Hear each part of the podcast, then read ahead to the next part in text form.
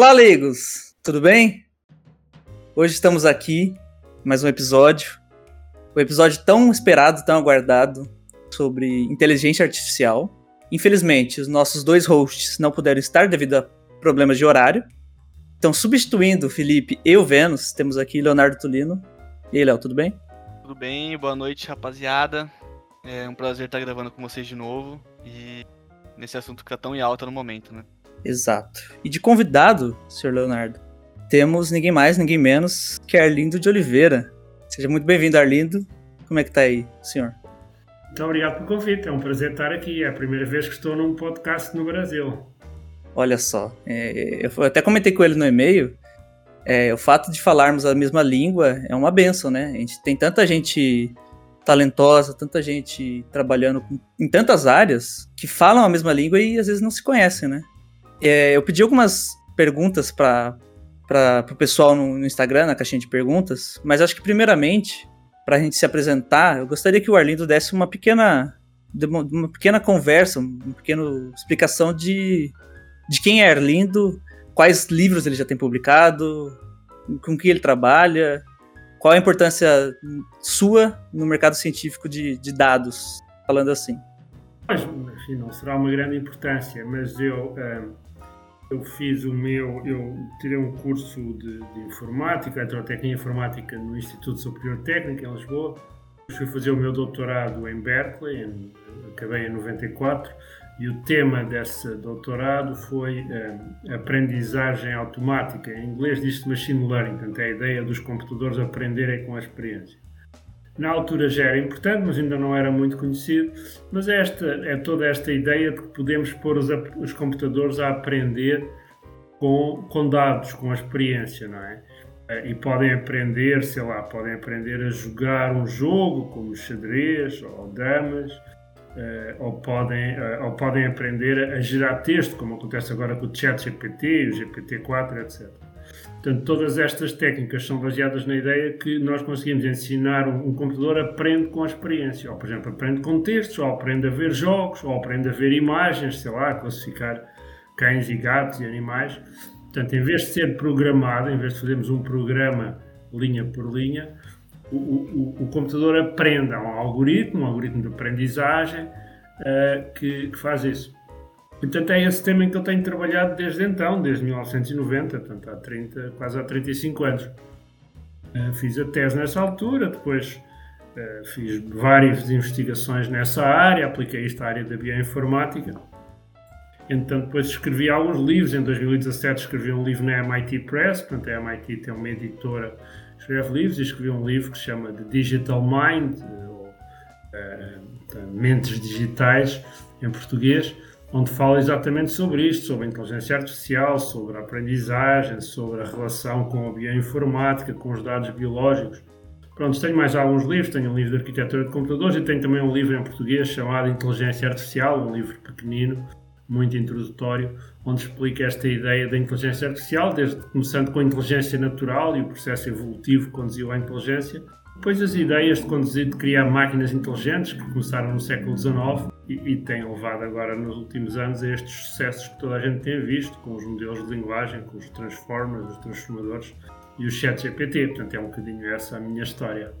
Muito bem. Arlindo, o senhor citou o chat GPT quando a gente comentou com os ouvintes que, né, que iríamos receber o senhor, é, de longe foi a que a gente recebeu mais perguntas, não é, Léo? Porque Sim. esse tipo de conteúdo, esse tipo de material para pessoas leigas como nós, ele tem se tornado cada vez mais, vamos dizer assim, conversa de bar. Tá todo mundo falando. Pessoas que você nunca viu falar, a pessoa não tem interesse nenhum em informática, em computação, tá falando de GPT. Eu li alguns artigos seus, senhor Lindo, é, eu vi suas opiniões, mas, é, seus comentários, enfim. Mas eu gostaria que o senhor pudesse comentar um pouco por cima, óbvio, explicar um pouquinho o que é o chat GPT, para quem não sabe. E se, se, o que o senhor acha, que o senhor acha que realmente é o futuro, o senhor acha que é tudo isso, que não é tudo isso, enfim. Então, uma das coisas que os computadores sempre tiveram muita dificuldade em fazer era perceber a linguagem. Linguagem como nós falamos, em português ou em inglês, na língua natural. E para programar os computadores era preciso programar usando uma linguagem de programação que tinha regras muito fixas. Há muitas linguagens que têm regras muito fixas. E até há pouco tempo era muito difícil falar com os computadores em,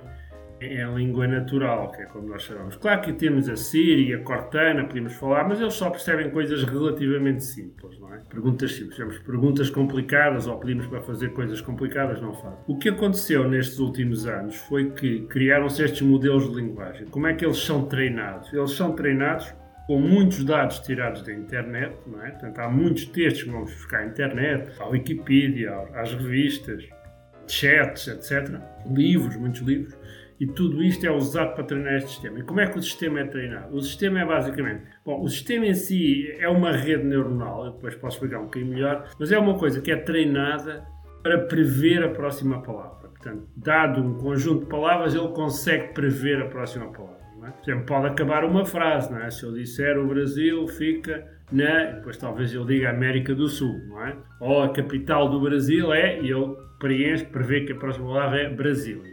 Agora, um, um, sistema que foi treinado para prever a próxima palavra, dá para nós falarmos com ele, não é? Por, por exemplo, quando fazemos uma pergunta, ele prevê a primeira palavra da resposta, e depois prevê a segunda, e depois prevê a terceira. E, portanto, esta capacidade de prever a próxima palavra, de facto, é muito poderosa. O que acontece é que o sistema cria, para, para conseguir prever bem a próxima palavra, nestes textos tão grandes como foi treinado. Por exemplo, o GPT-3 foi treinado em textos que se uma pessoa fosse ler e lesse 24 horas por dia dava 5 mil anos para ler, portanto é uma brutalidade de textos. E para ele conseguir prever bem a próxima palavra, ele tende a arranjar representações internas comprimidas disto tudo, porque a memória deste sistema é muito mais pequena que a internet. É, muito mais, é grande, mas é muito mais pequena que a internet.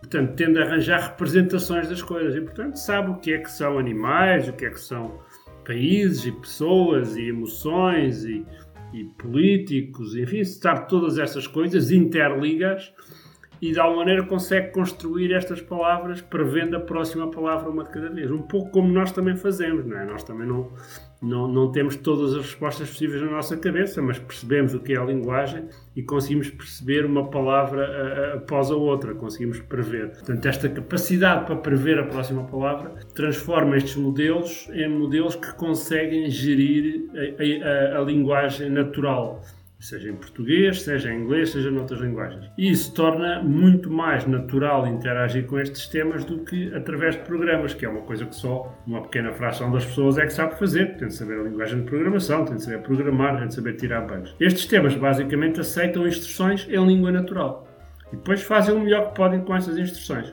Às vezes são coisas boas, outras vezes são, não é assim respostas assim tão boas, são respostas um bocadinho mais ao lado porque eles não percebem as coisas muito profundamente, mas percebem suficientemente para muitas vezes darem boas respostas.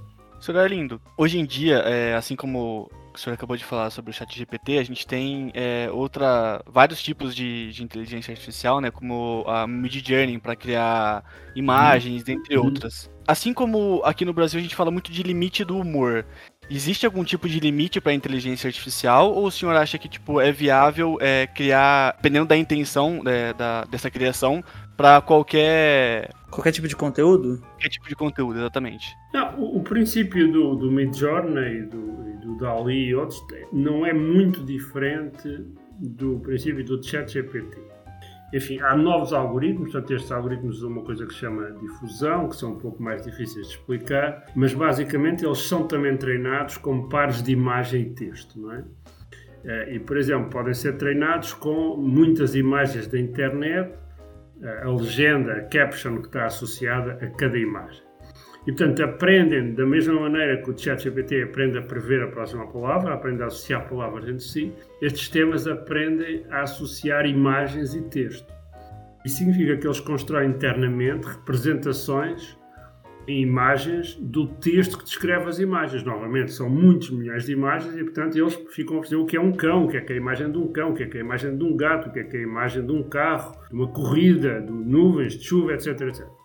E, portanto, quando a seguir nós, uh, por exemplo, descrevemos uma, uma, paisagem com chuva e nascer de sol, eles conseguem perceber o que é isso e, através dos algoritmos que chamam algoritmos de difusão, conseguem gerar novas imagens que estão de acordo com esse pedido. Portanto, o princípio não é assim tão diferente do, dos grandes modelos de linguagem. Agora, nenhum destes sistemas tem verdadeira inteligência do ponto de vista de ter as suas ambições, as suas ideias, os seus, os seus planos. Portanto, neste momento ainda não sabemos fazer isto. Estes sistemas não têm consciência, não têm, uh, não têm realmente emoções. Eles são sistemas que, de acordo com uma instrução que nós lhe damos, eles geram uma, uma saída. Nós não sabemos se algum dia conseguiremos fazer sistemas mais complexos, sistemas que tenham próprias intenções e planos de longo prazo e interagem e façam, tenham ações para implementar, para realizar esses planos de longo prazo. A verdade é que as pessoas continuam a tentar perceber como é que funciona a mente humana, como é que funciona o cérebro humano, e aos poucos vamos percebendo um pouco mais.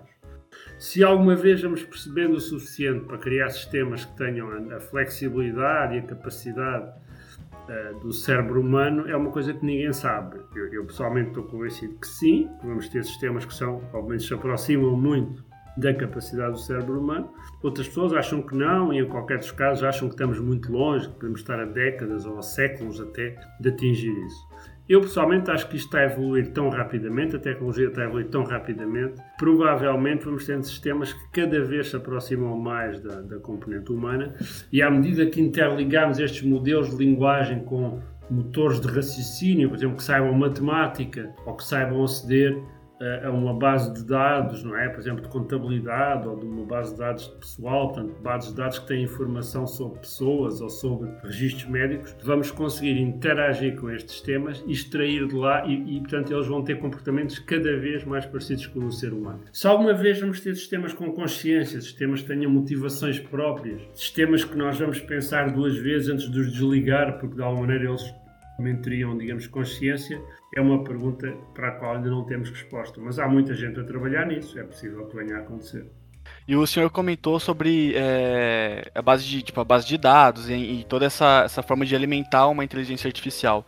É, como que se faz isso? Tipo, tem que fazer isso manualmente? Ou hoje em dia as inteligências artificiais já está tão avançada que ela se alimenta sozinha? Por exemplo, é, é relativamente fácil num sistema destes, tipo um ChatGPT ou um GPT-4, dizer, olha, o esquema da base de dados é este. A gente explica, portanto, uma base de dados é basicamente um conjunto de tabelas que estão interligadas, não é? Por exemplo, pode haver uma, uma tabela que tem o nome da pessoa e depois tem lá o, o, o número do, do, passaporte e a outra tabela que tem o número do passaporte e liga com a morada, por exemplo, não interessa, né? Portanto, é um conjunto de tabelas. Neste momento já é possível programar esses sistemas simplesmente dizendo, olha, as tabelas são estas, ok? E agora, e, e cada tabela tem estes campos e agora, com base nestas tabelas, podemos fazer perguntas em inglês. Por exemplo, quantas pessoas no Brasil é que se chamam Orlindo? E o sistema percebe esta pergunta, vai à base de dados, conta as pessoas e diz, ah, não sei quantos, não é? Ou quantas pessoas no Brasil é que nasceram em 1950 e vivem no estado de Minas Gerais?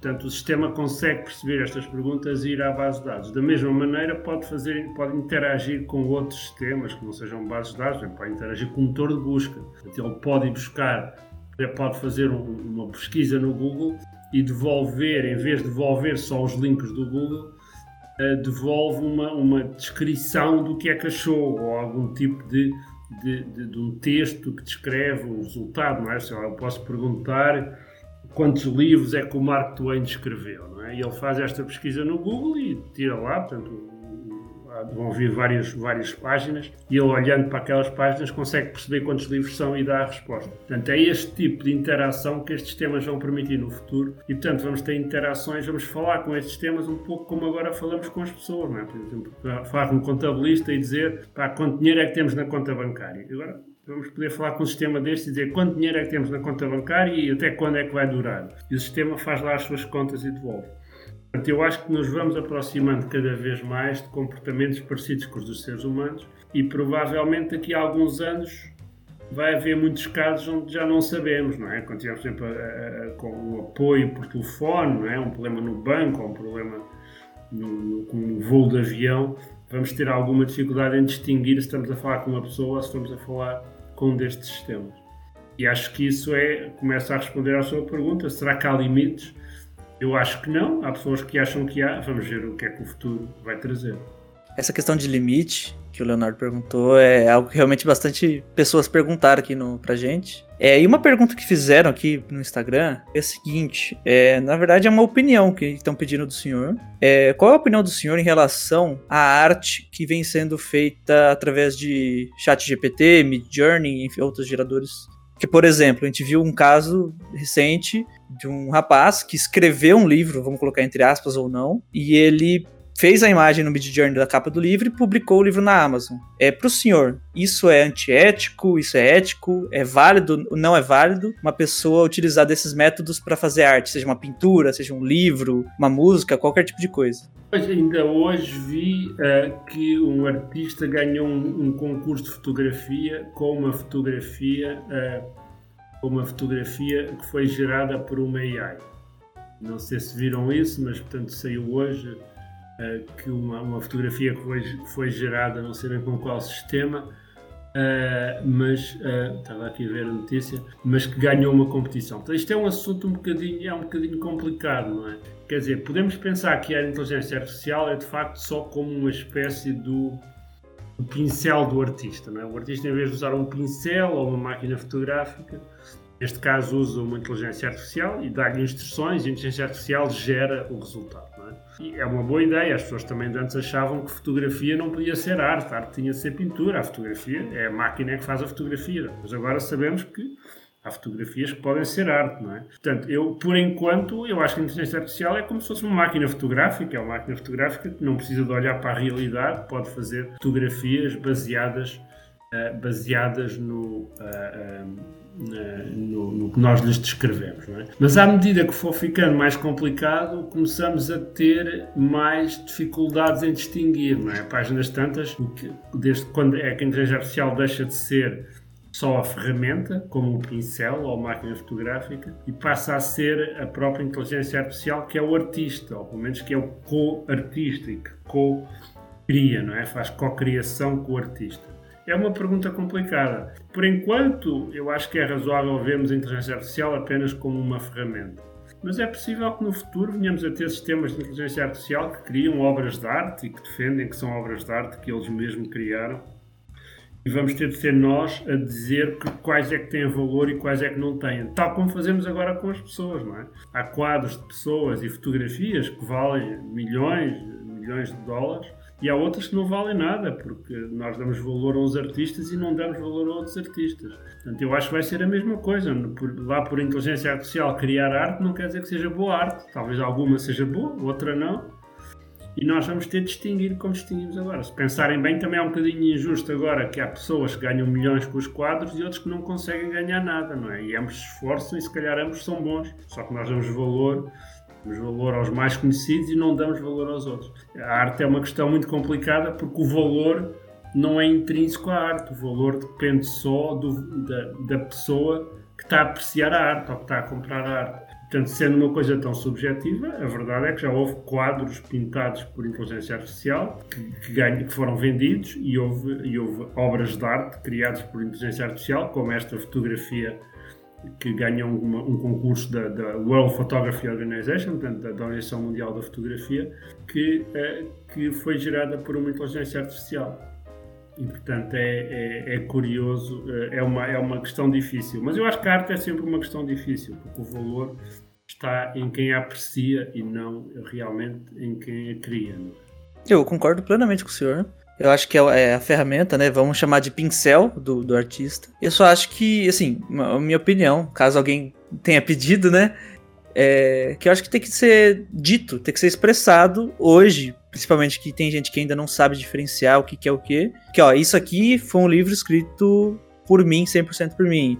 Esse livro eu utilizei ChatGPT para me auxiliar, enfim. É, outra pergunta que eu queria fazer em relação a como que funciona, se existe hoje, se o senhor acha que algum dia vai existir, alguma contra-ferramenta que seja capaz de identificar isso. Por exemplo, imagino que tenha muito estudante fazendo trabalho de escola usando GPT. Da mesma forma que eu imagino que tem muita gente fazendo deepfake de, sei lá, políticos para criar notícias falsas, fake news. E se existe uma contra-ferramenta para identificar isso, para isso não cair na boca da, do povo e passar a ser uma verdade, sendo que não é. É, quer dizer, já foram feitas ferramentas que detectam trabalhos gerados por, por modelos de linguagem e, com certeza que por enquanto as fotografias é possível detectar se elas são verdadeiras ou falsas. Mas eu acho que isso é tipo uma, é uma, é uma escalada de uma guerra entre o falsificador e o detector de falsificações que é muito complicada. É? Da mesma maneira que é possível detectar quadros falsos, mas muito difícil. Portanto, de facto, existem essas ferramentas, mas depois existe a maneira de gerar os textos ou de gerar as imagens de maneira a serem mais difíceis de serem identificados pelas ferramentas, e depois as ferramentas melhoram, e depois a seguir melhoramos a geração. Portanto, eu acho que no fim vai ser tão difícil detectar eh, uma, uma coisa gerada pela inteligência artificial, como é agora detectar um quadro falso ou detectar uma boa falsificação de uma nota. Acho que vai ser muito, muito difícil. E portanto, nós vamos ter de nos habituar a, a viver com, com isso e a não conseguir distinguir o que é que é gerado por um pintor que pinta um quadro ou, ou, um fotógrafo tira uma fotografia e uma fotografia gerada por AI. Não acho que os sistemas que distinguem possam, possam fazer muito. Isso levanta, a meu ver, um grande problema ao nível da escola, não é? Do, do, em muitos níveis de escola, no, aqui em Portugal chama-se o ensino secundário, portanto, antes de se entrar para a universidade eh, e também no ensino primário e às vezes na universidade, pedem-se ensaios às pessoas. Portanto, a pessoa deve escrever um texto, duas, três, dez páginas, dependendo, às vezes mais longos, sobre um tema, não é? Eh, de antes, isso era um teste difícil, não é? Depois passaram a existir os motores de busca, ficou um pouco mais simples, porque a pessoa pode ir a um motor de busca, arranjar um texto, se calhar não copia inteiramente, mas copia pecados, ajusta aqui, etc. Portanto, já, já é possível fazer batota só com os motores de busca. Com estes modelos de linguagem e outras ferramentas, vai ser possível vai ser possível uh, criar coisas com um mínimo de esforço. Portanto, basta dar a descrição do trabalho o sistema gera. Portanto, eu acho que as escolas, o ensino, vai ter de se adaptar a este novo estado de coisas, onde pedir pedir a um aluno que faça um trabalho, aqui chamamos de um ensaio ou uma redação, não sei qual é a palavra no Brasil, uh, uh, vai ser difícil, porque vai ser difícil distinguir se a pessoa fez. Da mesma maneira, também há exames, exames de matemática, exames de física, exames de biologia, que estes sistemas vão conseguir resolver muito rapidamente, muito rapidamente. E, portanto, uh, vai ser, vamos, vamos ter de nos habituar a viver num mundo onde nós não podemos pedir aos jovens, aos alunos que façam isto ou aquilo se estiverem ligados à internet, porque eles vão conseguir obter respostas da internet que são tão boas como as dos melhores alunos. Portanto, se calhar temos de, temos de, temos de confiar menos nos trabalhos de casa, nos trabalhos que são pedidos para casa, eh, pronto, pedir mais coisas presenciais ali na altura, sem acesso à internet, e talvez trabalhos diferentes, onde as pessoas podem usar a inteligência artificial mas o trabalho é avaliado pela criatividade com que eles usaram a inteligência artificial. Eu acho que proibir a inteligência artificial, proibir os modelos de linguagem, como por exemplo a Itália fez, é um, é um projeto sem futuro, quer dizer, não, vai dar, neste momento é só o ChatGPT, ou há poucos, mas daqui a uns meses, daqui a um ano vão, vão existir dezenas, centenas de modelos destes, e portanto eu acho que não dá para proibir, vamos ter de nos habituar a viver num mundo diferente onde os trabalhos vão ter de ser diferentes, onde a maneira de avaliar as pessoas vai ter de ser diferente. Talvez em diálogo, talvez em exames orais, talvez tenhamos de falar com as pessoas para saber se eles sabem ou não a história, se eles sabem ou não a geografia, porque talvez, se calhar, vamos ter de voltar um pouco atrás à altura antes dos livros, antes dos textos, onde as pessoas eram avaliadas por via oral, em grande parte. E Arlindo, é, puxando o gancho que você comentou agora da Itália, né, proibindo o uso do chat GPT no país e tal, há um tempo atrás o Elon Musk deu uma entrevista, né, quando ele falou que é, ele pediu, né, para que fossem com mais, mais com calma nessa criação do, da inteligência artificial e, e nessas coisas. Você acha que existe um mundo é, que a gente tipo que a inteligência artificial saia de controle? E a gente não tenha mais controle sobre ela, ou tipo, isso é impossível de acontecer e assim que é, as pessoas que criaram ela, do mesmo jeito que criaram, pode deixar de existir. Tanto Elon Musk foi um dos, dos, signatários de uma carta a pedir, justamente uma carta aberta, que teve várias, várias dezenas de milhares de pessoas a assinar, a pedir para desacelerarmos os avanços da inteligência artificial na comunidade de cientistas de inteligência artificial, uns assinaram, outros manifestaram-se contra a carta e acham que não faz sentido. Não, é? não sei se foi meio por meio, mas houve muitas pessoas dos dois lados. O próprio Elon Musk pediu isso, mas logo a seguir disse que ia criar uma empresa de inteligência artificial justamente para, para desenvolver estas tecnologias. Também não me parece uma posição particularmente coerente. E, portanto, eu acho que a carta tem aqui envolvida muita, muita luta pela proeminência, muita luta pelo negócio. Está toda a gente muito preocupada que a OpenAI vá, vá se tornar dominante e, portanto, se calhar era boa ideia uh, desacelerá-los um pouco, etc. Pronto. A carta também tem algumas preocupações dessas, que a inteligência artificial pode vir a dominar o mundo, dominar-nos a nós, etc. Eu não acho que isso seja uma coisa impossível de acontecer. Eu acho que se nós desenvolvermos sistemas verdadeiramente inteligentes, muito mais inteligentes que nós, e eles não forem bem projetados de maneira a estarem alinhados com as nossas intenções e com as nossas ambições, acho que existe um risco de alguns ou um desses sistemas poder de facto tornar-se perigoso. Mas quer dizer, quem está a projetar os sistemas somos nós, portanto, nós temos a obrigação de projetar estes sistemas de maneira que eles estejam alinhados com os interesses da humanidade e que trabalhem para o nosso bem, não é? Descobrindo novas coisas úteis, resolvendo problemas do planeta, como o aquecimento global, ou poluição, ou florestação da, florestação da, da Amazónia, etc. E, portanto, eh, eh, eu acho que está nas nossas mãos controlar o que vão ser estes sistemas.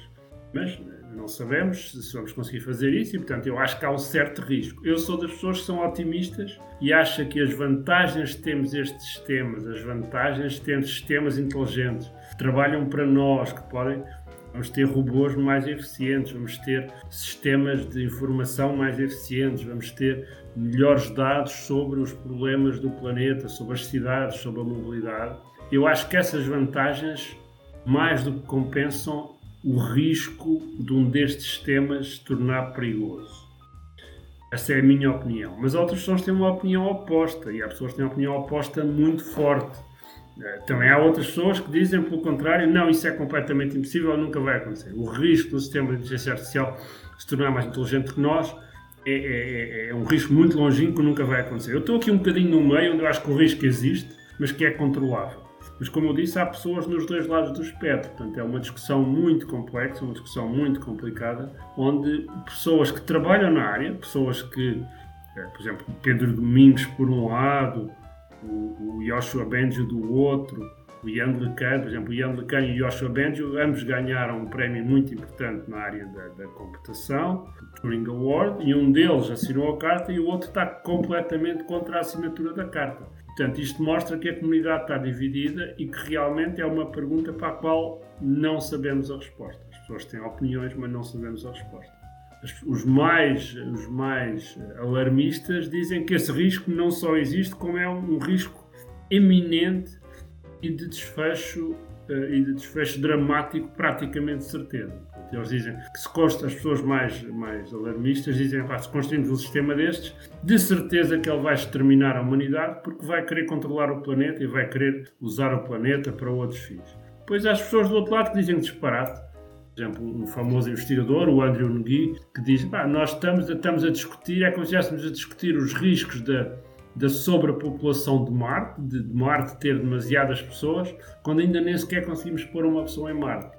Foi essa comparação que ele fez. Estamos preocupados com o excesso de população em Marte, quando ainda não conseguimos sequer pôr ninguém em Marte. E, portanto, como veem, há aqui opiniões muito diversas, é uma, uma questão muito complexa, muito polémica, e que ninguém sabe a resposta, porque realmente ninguém sabe quais vão ser os próximos desenvolvimentos. É muito difícil prever os próximos desenvolvimentos da inteligência artificial. O próprio GPT-3 e o ChatGPT apanharam um pouco de surpresa, eu digo apenas um pouco, porque o GPT-3 já existe há quase 3 anos, uh, apanharam um pouco de surpresa pelas capacidades que emergem, por coisas que não sabíamos que eles conseguiam fazer ou responder e que afinal conseguem. Portanto, há aqui surpresas no desenvolvimento da tecnologia que são surpresas para toda a gente. Exato. O... Já vou puxar aqui as últimas perguntas que a galera mandou pra gente tá, tá encerrando, gente, porque até porque a gente tá em quatro horas menos que lá. Então a gente gravou mais cedo hoje, porém lá para ele tá bem tarde.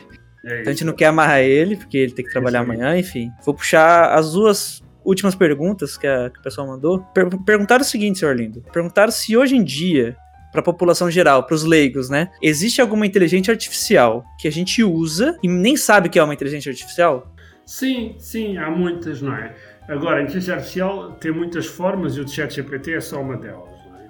Por exemplo, quando vocês vão numa rede social, no Instagram, ou num TikTok, ou no, ou no, ou no, no Facebook, é uma inteligência artificial que escolhe os elementos, os posts que, que, nós vemos, não é? Portanto, ele escolhe de acordo com o que nós escolhemos antes e ele vai-nos mostrando coisas. É por isso que o TikTok, por exemplo, funciona tão bem, ou pelo menos é tão, é, é tão viciante, porque ele justamente escreve vídeos que nós gostamos de ver, não é? é talvez seja, seja o melhor exemplo. E o que está por trás é uma inteligência artificial que escolhe os vídeos que nós gostamos de ver de acordo com os que vimos anteriormente. É? Portanto, esse é, é, o exemplo mais óbvio. Mas de facto há outros, não é? Por exemplo, quando vocês já devem ter visto que vão, quando vão fazer pesquisas a, a internet muitas vezes devolve resultados de coisas que vocês tiveram a discutir por mail ou tiveram a fazer pesquisas antes, etc. Portanto, essa seleção de resultados que são mostrados pelo Google é também baseada numa análise de dados e num sistema de inteligência artificial que está por trás. Agora, o que vocês podem imaginar é que sistemas destes, como os, estes grandes modelos de linguagem, como o ChatGPT, quando forem acoplados a isso, quando puderem analisar as pesquisas que vocês fizeram, os mails que vocês receberam, as mensagens que trocaram, vão ter uma ideia muito boa das coisas que vos interessam. Portanto, vão ser ainda melhores a apresentar os resultados e a sugerir os produtos e viagens e serviços, etc mas de facto é só uma evolução na continuidade, porque nós neste momento já temos inteligência artificial a escolher as coisas que nos apresentam nos mídias, nos feed e, nos, e nos, nas redes sociais em todo lado. Portanto, de facto, a inteligência social, a inteligência artificial já está muito, muito divulgada em muitas, especialmente nestes sistemas de recomendação. Chamam sistemas de recomendação porque recomendam coisas que potencialmente nos interessam. Então, vamos de última perguntinha aqui para liberar o Arlindo. Arlindo, é, a gente viu recentemente, eu e o Leonardo tava pesquisando sobre o tema para conversar com o senhor, para ter mais material, né? E a gente viu, o Leonardo viu, na verdade, uma inteligência artificial que detectou um câncer de mama numa paciente de, em torno de 5 anos. É 5 anos, né, Léo? Isso, 5 anos cinco anos antes do que estimava-se que um ser humano poderia ser capaz de, de detectar. Isso é realmente possível e é, é, uma visão extremamente otimista? Ou a gente já está lá e vai ser daqui para frente cada vez melhor? Não, essa é uma área de investigação. Aliás, nós mesmos fazemos investigação nessa área aqui no nosso grupo. E portanto, o que acontece, um, o que acontece é que através do uso de melhores sensores e através do uso de algoritmos conseguem identificar cancros, cânceres mais pequenos, é de facto possível antecipar o diagnóstico. É? Porquê? Porque o médico, enfim, não tem o tempo para estar a ver em grande detalhe todas as, todas as imagens, por exemplo, de, de uma amostra, de uma, de uma biopsia, ou talvez até de uma radiografia ou de uma ressonância, dependendo do caso, e portanto pode perder algumas coisas ou porque são muito pequenas ou porque ele não tem tempo para ir a todas as amostras, e os sistemas de inteligência artificial podem, de facto, identificar isso muito melhor. Por exemplo, no caso de, no caso de patologia, que é quando se tiram amostras de um tecido e depois é cortado em fatias muito fininhas, depois aquilo dá imagens muito grandes que pode demorar horas a ver as imagens todas. E o sistema de inteligência artificial pode correr essas imagens todas e detectar os primeiros sintomas de cancro antes do médico, eventualmente vários anos antes do médico. Depois depende dos tipos de cancro, do tipo de imagem, etc, etc. Portanto, essa é justamente uma área muito ativa onde nós estamos a treinar sistemas de inteligência artificial para aprenderem a trabalhar como patologistas e os, não se cansam, não é? Os sistemas de inteligência artificial não se cansam, são computadores, têm o tempo todo, são muito rápidos e, portanto, em princípio, poderemos fazer melhor diagnóstico. Em particular, na área do diagnóstico é melhor. Melhor diagnóstico a partir de imagem, melhor diagnóstico a partir de outros tipos de análises, melhor diagnóstico a partir de código genético. Portanto, essa é de facto uma das grandes promessas da inteligência artificial e já agora é uma área que também não tem muito a ver com esta coisa do chat GPT. É simplesmente o processamento de imagem usando inteligência artificial, usando até tipicamente uma coisa que se chamam redes neuronais convolucionais que é uma coisa que não é usada no chat GPT. Portanto, há vários tipos de inteligência artificial. Esta área da computer vision, da visão por computador, é uma das áreas, a área da linguagem é outra, a área da análise de dados, da analítica da análise de dados é outra. Portanto, são três grandes áreas de inteligência artificial. Há outras, mas estas são três áreas muito importantes: a visão por computador, processamento de língua natural e a analítica de dados, a análise de dados, de maneira a descobrir correlações e, e tendências. E, portanto, se pensarem que a inteligência artificial cobre estas três áreas, eh, já ficam com uma ideia do que é que a inteligência artificial pode fazer. Pode analisar imagens e outros tipos, sons, análises, etc. Pode perceber a linguagem e gerar linguagem e pode analisar outros tipos de dados, tipicamente em bases de dados, em redes sociais, em outros sítios, e daí extrair regularidades. Se pensarem nestas três grandes áreas de aplicação, já ficam com uma ideia muito razoável do que é que são as áreas de aplicação mais importantes da inteligência artificial nos dias de hoje. No futuro poderão existir outras. É, então acho que a gente pode ter manter uma visão otimista assim do futuro, com a precaução que o Arlindo disse, ó. Existe a possibilidade do que o Léo perguntou de sair de controle, mas eu acho que qualquer coisa, né, tem a possibilidade de sair de controle, né? Qualquer tecnologia que não for bem utilizada, um carro pode ser perigoso, né? E tá aí faz quanto tempo? Aliás, os carros, ao princípio, houve cidades que quiseram proibir os carros, porque consideravam que eram muito perigosos, andavam muito rápido, podiam matar pessoas, etc. Agora já não há muitas cidades que proíbam os carros, exceto nas zonas que são só restritas para peões. Talvez a gente também não possa proibir a inteligência artificial, mas Sim. haja certas áreas onde não, pode, não podemos usar a inteligência artificial, por exemplo, em exames, numa escola ou, ou, ou, sei lá, em concursos de arte. Talvez venha a ser proibido usar a inteligência artificial em concursos de arte, mas é uma decisão que temos de tomar. Exato. Então eu queria agradecer o Léo, que cobriu aí o, os hosts, o Feed e o, e o Vênus. Diga alguma coisa, Léo, por favor. Bom, foi um prazer estar aqui de novo, ainda mais falando com o Sr. Arlindo, que é um especialista nesse tema que está cada vez mais sendo falado no, nos dias de hoje. E precisar, tamo aí, só chamar. É isso. Perguntaram bastante, Léo, se a gente usa.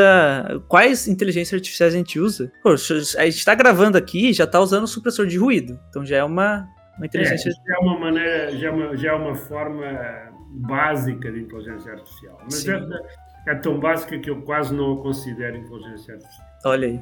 Eu, eu me despeço, vou deixar as últimas palavras para o Arlindo agradecer, ele falar dos nomes dos livros dele, onde encontra para comprar, para quem tiver interessado, vai estar todos os links. Um abraço para todo mundo, um beijo e até mais. Arlindo.